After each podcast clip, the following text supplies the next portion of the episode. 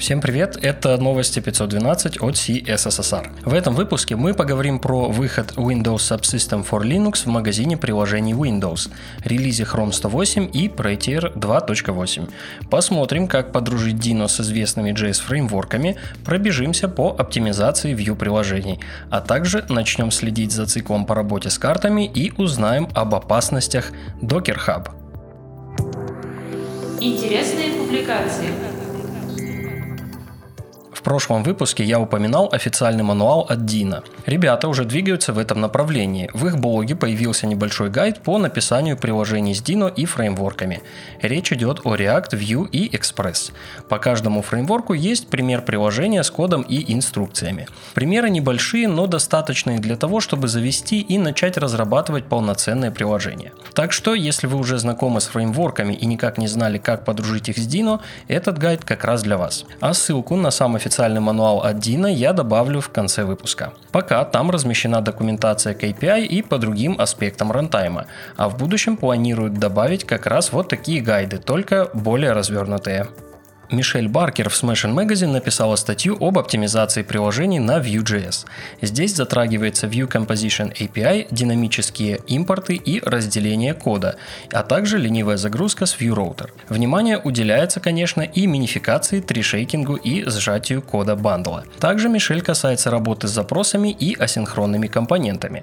Получился довольно объемный гайд по разным аспектам оптимизации.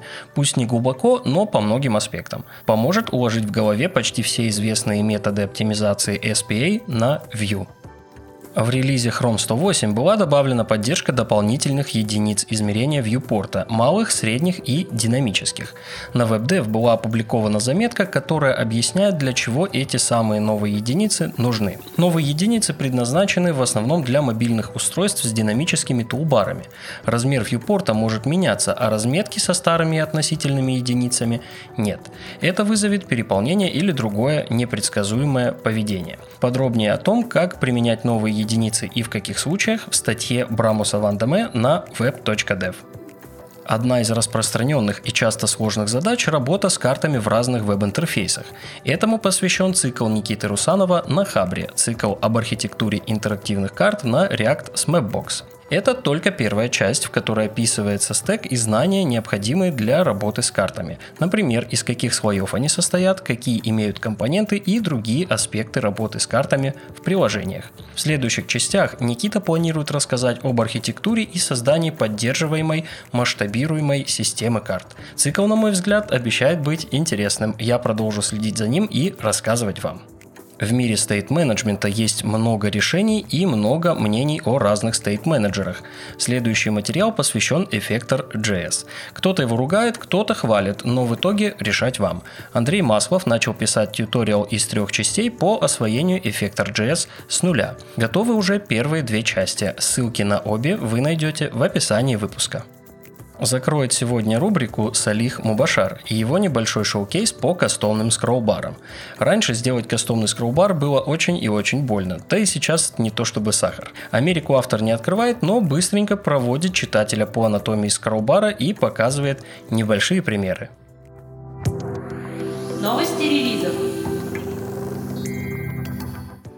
Доступен Chrome 108. В новой версии доступны дополнительные единицы измерения viewport, о которых мы уже говорили выше. Были добавлены новые методы для File System Access API и был удален ряд устаревших API. Были предложены новые режимы оптимизации для экономии памяти и экономии заряда батареи. Пока они доступны только в Windows, macOS и Chrome OS.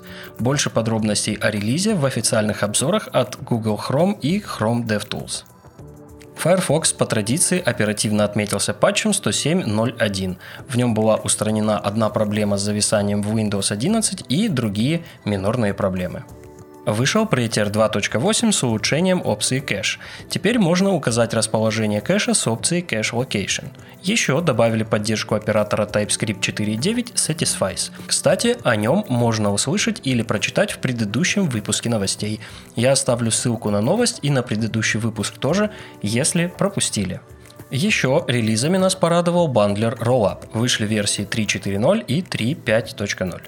Были еще и релизы SUBD, и не только. Вышли MariaDB 10.10 и SQLite 3.40.0. Также отмечу релизы VirtualBox 7.0.4 и VMware Workstation Pro 17. К другим новостям.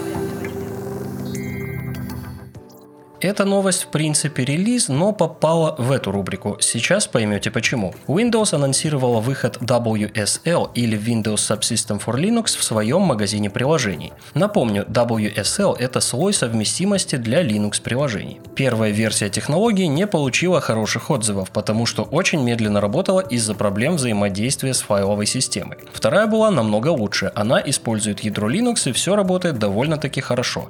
Отзывы положительные, работать комфортно комфортно можно. К чему экскурс в историю? Microsoft объявила о том, что теперь WSL 1.0 доступна в магазине приложений. Это вызвало некоторую путаницу. Не переживайте, это не возвращение к первой тормознутой версии WSL. Это просто изменение способа доставки и обновление программного обеспечения. Под капотом будет то, что было WSL 2 с ядром Linux. Если еще не пользовались на Windows, попробуйте. Немного о безопасности. Мы привыкли к тому, что атакуют библиотеки, NPM-пакеты и чьи-нибудь аккаунты на GitHub, а исследователи безопасности из SysDig обнаружили, что под ударом оказался Docker Hub. Более 1600 образов были вредоносными, более 600 содержали компоненты для майнинга, порядка 300 SSH-ключи, около 250 средства обхода сетевых экранов и прокси.